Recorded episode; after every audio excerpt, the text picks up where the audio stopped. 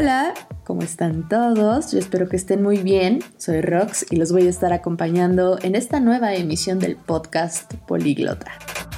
Síganos en nuestras redes sociales, nos encuentran en Facebook como Políglota, en Instagram como Políglota Idiomas y si te encuentras en Perú, nos encuentras en todos lados como Polidiomas. Fíjense que encontré un estudio que realizó IBM hace un par de semanas y es por eso que les pregunto si van a hacer o si ya estás haciendo cambios significativos en tu forma de vida a partir de la pandemia que estamos viviendo. En este estudio que realizó IBM, cabe mencionar que es un estudio realizado en Estados Unidos, se le hizo a 25.000 adultos y puede que en América Latina el resultado cambie o no, ustedes me dirán, pero arrojó los siguientes datos. La mayoría de las personas planean hacer cambios significativos en su forma de vivir, incluso cambios tan grandes como cambiar de residencia. Ya muchos de ellos quieren reducir o renunciar por completo al transporte público o compartido. Fíjense, más del 20% de los encuestados que usaban regularmente autobuses, metro o trenes ahora dijeron que ya no lo harían. Y otro 28% dijo que probablemente usarían el transporte público con menos frecuencia. Respecto al home office, que al final fue un cambio forzado que tuvieron que hacer muchas empresas, ha llevado a que casi el 40% de los encuestados indiquen que sienten firmemente que su empleador debe proporcionar opciones de trabajo remoto para los empleados al regresar a las opciones normales. Y chéquense, más del 75% indica que les gustaría continuar trabajando remotamente, al menos ocasionalmente, mientras que más de la mitad, el 54%, quisiera que esta sea su forma principal de trabajo. No cabe duda que en esta nueva normalidad se requiere cierta adaptabilidad respecto a la gestión de tiempo y a la capacidad de trabajar en equipo. Además, las habilidades digitales van a seguir siendo vitales y van a requerirse ajustes en la forma que se enseña, que se capacita dentro de una empresa y que se aprende. Y aquí es donde va a entrar el tema del día de hoy, que es el social learning o el aprendizaje social. Y ojo para quien a lo mejor se dedica o se encuentra en el área de recursos humanos o si eres una persona que está buscando aprender de forma más rápida o eficiente, el social learning es algo que les aseguro un par de meses, un par de años va a estar sonando por todos, por todos lados. El social learning es una metodología por la cual el conocimiento es creado, compartido e internalizado por quien participa en él.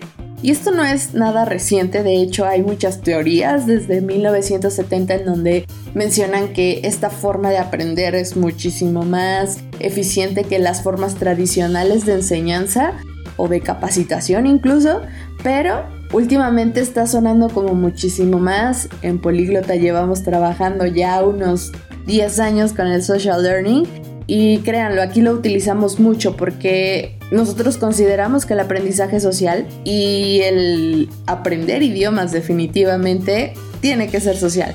Cuando hablamos con nuestros pares, y al decir nuestros pares, es que con el modelo de políglota tú tienes un coach que te guía. Nosotros le quitamos como esa figura de autoridad y de todopoderoso que quien te enseña es el que realmente sabe, que si bien esta persona que te va a enseñar es un experto, está ahí realmente para guiarte, para motivarte a, a alcanzar tus metas, ¿no? Y realmente el conocimiento lo construyen entre todos. El coach te da la estructura y cuando contamos de nuestro día a día es cuando realmente nuestro cerebro va a asimilar toda la información. Y esto es lo que hace el social learning. Quien está aprendiendo debe de tener un papel activo en el aprendizaje para que este proceso ocurra más rápido y más eficientemente. Fíjense, la mayor parte de nuestro conocimiento no proviene del aprendizaje formal y de métodos de enseñanza tradicionales como les decía hace un momento.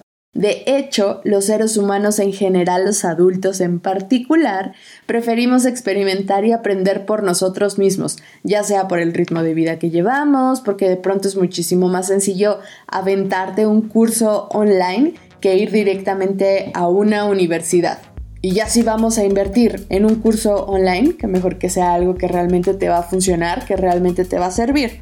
De hecho, por ahí hay un modelo que es el 70-20-10. El 70% de lo que aprendemos se obtiene vía experiencial, el 20% mediante las interacciones con los demás y el 10% a través del aprendizaje formal. Entonces, si está comprobado que la mayoría de las personas aprendemos de esta forma, ¿por qué seguimos haciendo las cosas de la misma manera y tratando de aprender idiomas, repitiendo y memorizando verbos cuando realmente no es la forma más adecuada?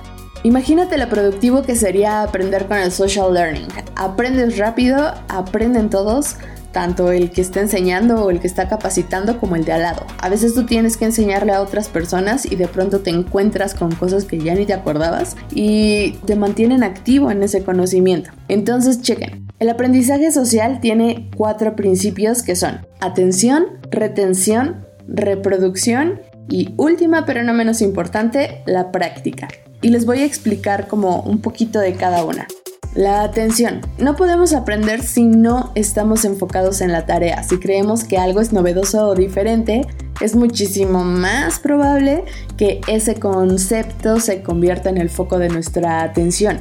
Y sin duda los contextos sociales refuerzan estas percepciones. Es por eso que aquí en Políglota el método social lo comenzamos en cafeterías, el lugar perfecto para hablar, para convivir, para socializar, para relajarte mientras tomas algo rico y pues a partir de la situación actual, ahorita llevamos todo esto a la comodidad de tu casa, nada más que ahora te tienes que preparar tu, tu café en tu casa y simplemente sentarte desde tu sala a socializar frente a tu computadora y de paso aprendes otro idioma. Respecto a la retención, las personas aprendemos internalizando la información. Recordamos la información aprendida cuando necesitamos responder a una situación similar a la que aprendimos por primera vez. Entonces, aquí en Políglota no vas a retener información mientras repites y memorizas una y otra vez las palabras o las estructuras real vas a llegar, te van a explicar una estructura y vas a comenzar a conversar con las otras personas. Cuando estés en una entrevista de trabajo o a lo mejor conociendo a personas de otros países, realmente vas a poder interactuar con el de al lado porque retuviste la información, no como una maquinita que memoriza, sino a partir de experiencias reales. Y esto nos lleva al siguiente principio del social learning, que es la reproducción. Simplemente reproducimos información aprendida previamente cuando es necesario. Y el último principio es la práctica. Cuando estás aprendiendo un idioma, sin duda necesitas practicar, no solo hablarlo contigo o en tu cabeza, o escribiéndolo, o mandando mails, o ahí con el celular con estas aplicaciones que de pronto te ponen como a repetir frases o lo que sea. Realmente aprender un idioma es una habilidad, así como cuando vas a aprender a tocar un instrumento, cuando vas a aprender a nadar, realmente necesitas tener el instrumento y tocarlo, o meterte a la alberca, echarte un clavado y practicar. Cuando aprendes un idioma necesitas hablar para poder comunicarte correctamente. Entonces es por eso que también la práctica es súper importante.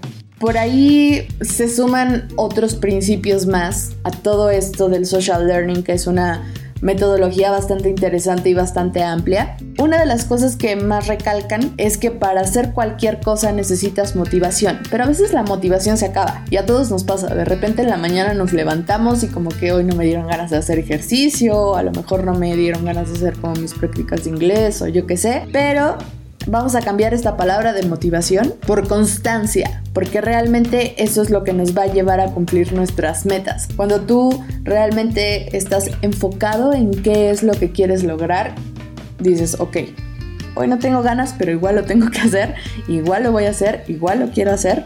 Entonces, esa constancia también es lo que te va a llevar a, lograr tus metas, hablar el idioma que quieras hablar, alcanzar el puesto que quieras alcanzar, tocar el instrumento que quieras tocar, etc. Entonces, más que motivación, vamos a ponerlo como constancia. Entonces, pues nada, la recomendación del día de hoy es esa. Todo está cambiando a nuestro alrededor. Entonces, ¿por qué no también cambiar la forma en la que aprendemos, en la que capacitamos a nuestros colaboradores, ¿no? Donde realmente pueden participar de forma activa en lugar de solo ser receptores de contenido el socializar, el compartir, el trabajo en equipo sin duda es lo que realmente te va a llevar a aprender lo que quieras y sin duda en los idiomas esto es indispensable. Entonces, ¿Qué esperas para unirte y conocer el método social para aprender idiomas? Tenemos planes para ti, que estás trabajando, que estás estudiando. Tenemos planes empresariales donde puedes practicar también junto con las personas de tu empresa. Creo que una de las ventajas de capacitar a tus colaboradores en idiomas es súper importante porque mejora la comunicación,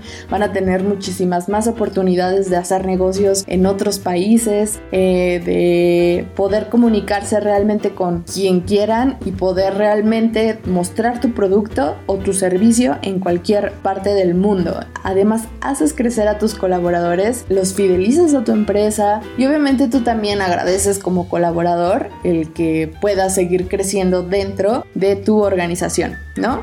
Entonces, ¿qué esperas? Conecta con otros, socializa, aprende a hablar otro idioma y pues eso es todo por hoy. Fue muy rapidito, espero que estén muy bien. Conoce nuestros planes y modalidades para aprender idiomas en poliglota.org o polidiomas.org si estás en Perú. Y recuerden que también contamos con cursos para empresas, así que nos escuchamos la próxima. Cuídense, manténganse seguros y recuerda, el primer paso es atreverse. Yo soy Rox, hasta la próxima.